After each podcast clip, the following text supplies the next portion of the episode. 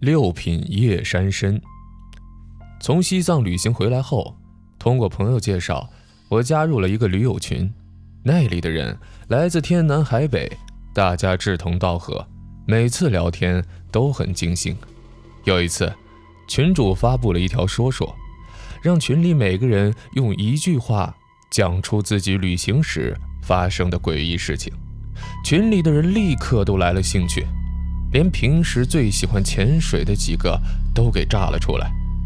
我用一句话把上次在西藏经历的事情写了出来，就忙着去看其他人的一句话了。这不看则已，一看之下是乐得我肚子都疼了。我注意到，一个叫岩下水珠的人，他只写了两个字：鬼身。尽管其他人的一句话经历或诡异。或恐怖，或怪诞，但是偏偏这两个简单的字却吸引了我。我坐在电脑前，盯着那两个字看了半天，终于忍不住给岩下水珠发了一条信息：“今宵有酒。”啊，这是我的网名。你好，我对你的一句话经历很感兴趣，可以给我说说吗？岩下水珠当时给我发了一个问号。鬼身，我说道。哦，我是个东北人，东北三宝之一就是人参，我只听过人参，可从来没听过鬼参啊。岩下水珠说：“看在同是东北人的份上，跟你讲讲也行，不过故事太长，不方便手打，咱们还是开语音对话吧。”那我肯定是欣然同意了。点开语音通话后，我趁着等待的时间看了一下岩下水珠的签名。只见上面简单的写着一句话：“来一场说走就飞的旅行。”什么意思？这个签名让我有些浮想联翩了。照我的估计，这个岩下水珠可能跟我年纪差不多。他说自己是东北人，但不知道具体是什么地方的。当通话开通后，我有点吃惊，因为岩下水珠说话的声音和语气明显不是二十来岁的年轻人。我简单和他聊了几句，就静静地坐在电脑前，听他讲着他的故事。岩下水珠说道：“要是能把这个故事说明白，可不能单讲他的经历，还必须从他爷爷讲起。虽然我已经有了心理准备，但是没想到这个故事牵扯的时间竟然离现在已经这么遥远了。那时，大概是一九二七年。”故事发生的地点也是在东北，那时候的中国处在一个动荡的大时代之中，而当时的东北更是混乱不堪，外有日本侵略，内有土匪作乱。岩下水珠的爷爷姓徐，哦，在这里我不方便透露他的名字，所以就按他的排行，我们称他爷爷叫徐三吧。徐三当年生活在东北的东边道地区。那地方交通闭塞，本地人口非常稀少，大部分还都是山东的、河北的、河南等地迁来的那种外来户。其实徐三呢，也算不上是土生土长的本地人，也是当年啊，他爷爷用土篮子挑着他爹，千里迢迢是由山东走到了这里。大家都知道闯关东嘛。从此，在这片东北的黑土地上扎了根、落了户。他生活的那个村子，好像是叫做张家屯儿。张家屯儿有个算命的先生，叫做张铁嘴。说起这张铁嘴这个人呢，还真是相当有本事。外面的人说起他，有这么一句话形容他：说这个阎王要人三更死，他能留人到五更。这句话什么意思呢？听我说一个小故事，你就明白了。说这有一次啊，有个人求张铁嘴算命，张铁嘴是算了半天，然后告诉他他的死期就在当日。那个人吓坏了，对张铁嘴是苦苦的哀求，让张铁嘴救他一命。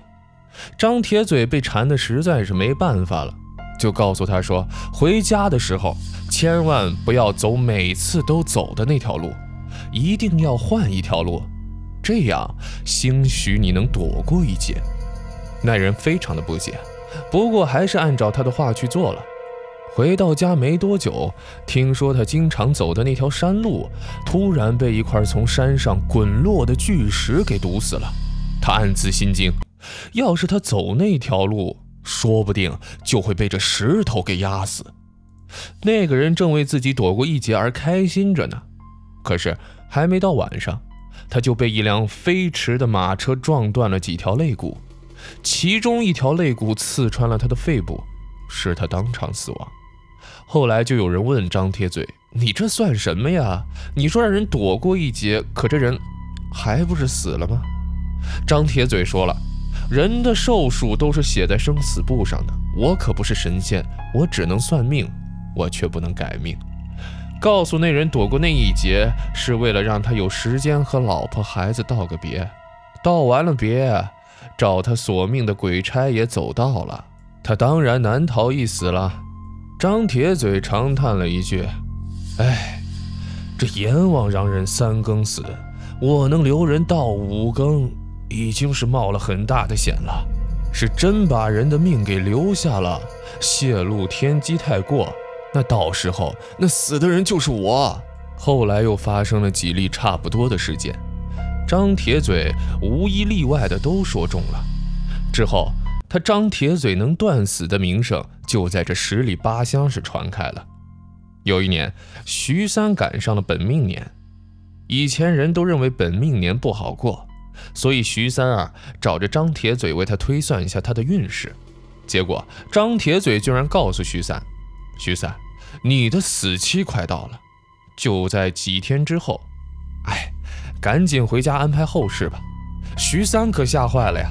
当时他才二十四岁，正处在人生中最好的年华，还没娶媳妇呢，是不是？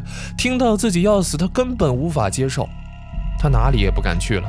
他在家是浑浑噩噩的蹲了那么几天。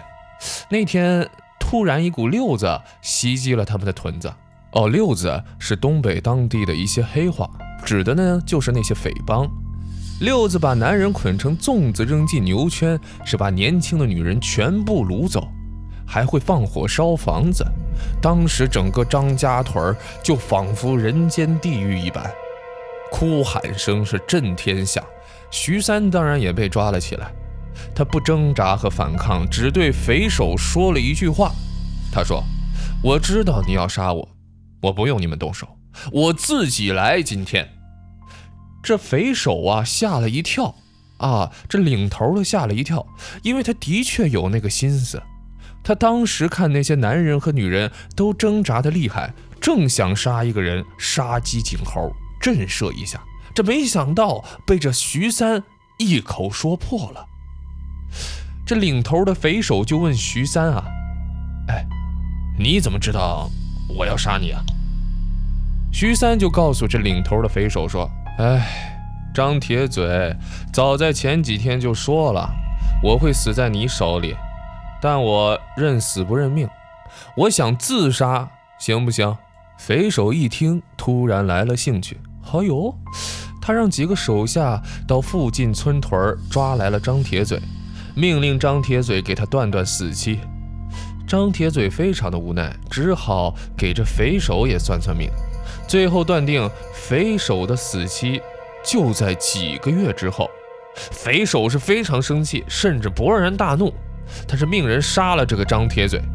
张铁嘴在死之前对徐三说：“徐三，你是七星子命，七星子是世界上最硬的命，命数跟他相克的人和他接近，都会被他克死。而铁嘴虽然算出了徐三的死期，可是徐三的命太硬了，竟能把这厄运转嫁给别人。”张铁嘴最后叹息道：“唉。”没想到我算了一辈子的命，最后自己的性命也断送在这上面了。也许是他泄露天机的报应吧。徐三很是愧疚，他觉得张铁嘴的死应该是他造成的。匪首并没有杀徐三，因为张铁嘴曾给徐三断过死。要是徐三死了，岂不是说张铁嘴他算得准？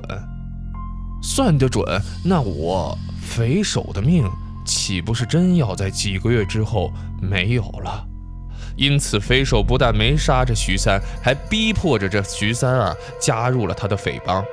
徐三是为了保命，虽然极不情愿，也只好妥协，暗地里却寻思着脱身的方法。